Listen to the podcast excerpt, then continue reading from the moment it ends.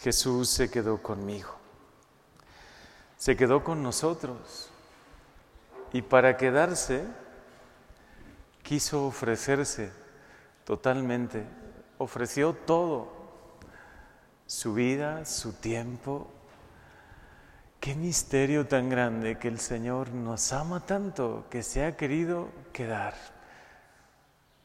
Para nosotros ya parece algo normal, ¿no? Tenía que, que ser así, ¿no? Estamos habituados a esta maravillosa, grandísima noticia que Jesús realmente se ha quedado y que recibimos en comunión, pero también lo podemos adorar, su cuerpo, su sangre, alma y divinidad. Así como lo encontraron los discípulos, así como caminó por Galilea, ese mismo Jesús que obró tantos milagros se queda con nosotros. Hoy tenemos un gran consuelo en nuestro corazón porque esta comunidad, esta parroquia, ha tenido la fortuna, la gracia de Dios, el regalo infinito de Dios y del cielo de tener una capilla de adoración perpetua. Y estamos cumpliendo hoy 14 años. 14 años de, de que Él se ha quedado con nosotros día y noche todas las horas del día y todas las horas de la noche. ¿Cuántas personas han encontrado en Él, en Jesús vivo, presente en la Eucaristía, en ese misterio de amor? Han encontrado consuelo, paz, sanación, luz. Hoy escuchamos lecturas que no solo al profeta Jeremías le sucedió, yo creo que nos puede suceder a todos nosotros. Los que no son de Dios, los que son más de este mundo, continuamente tienden trampas, calumnias, incomprensiones. Y qué fortaleza y qué luz, qué consuelo encontramos en Jesús. Y no solo los que son perseguidos o calumniados o injustamente tratados, en esta vida hay momentos muy complicados, muy difíciles.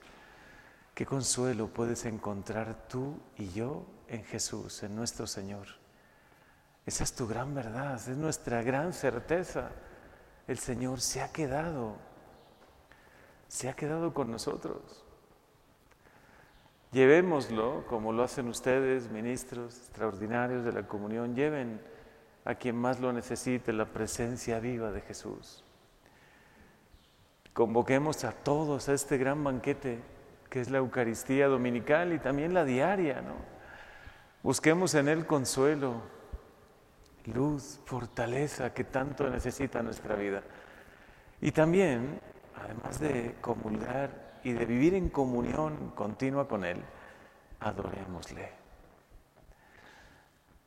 Adoremos al Señor, al Rey, al que todo lo puede, el que es tan poderoso. Solo de Él podemos aprender la gran lección que nos deja en el Evangelio. ¿Alguno quiere ser grande? Que sea el servidor de todos. ¿Alguno quiere ser el primero? Que sea el esclavo, que se ponga en último lugar. Solo la Eucaristía es escuela de humildad, solo Él, vivo, y presente ahí en ese maravilloso sacramento, de verdad nos habla el corazón, va modelando en nosotros las virtudes, nos va formando el carácter, quita las aristas, ¿no? De ese carácter que a veces tenemos un poco explosivo, que a veces tienen palabras hirientes. Y el Señor nos va modelando, va haciendo nuestro corazón semejante al suyo. Qué privilegio tenemos, qué gracia tan grande, Señor, de tenerte, tenerte a nuestro lado. Aprendan de mí que soy manso y humilde de corazón. Continuamente nos dice, ¿no? Vengan a mí y encontrarán paz, encontrarán los que están cansados, agobiados por la vida, por las heridas de la vida, por los sinsabores ¿no? que muchas veces encontramos encontrarán consuelo, encontrarán esperanza.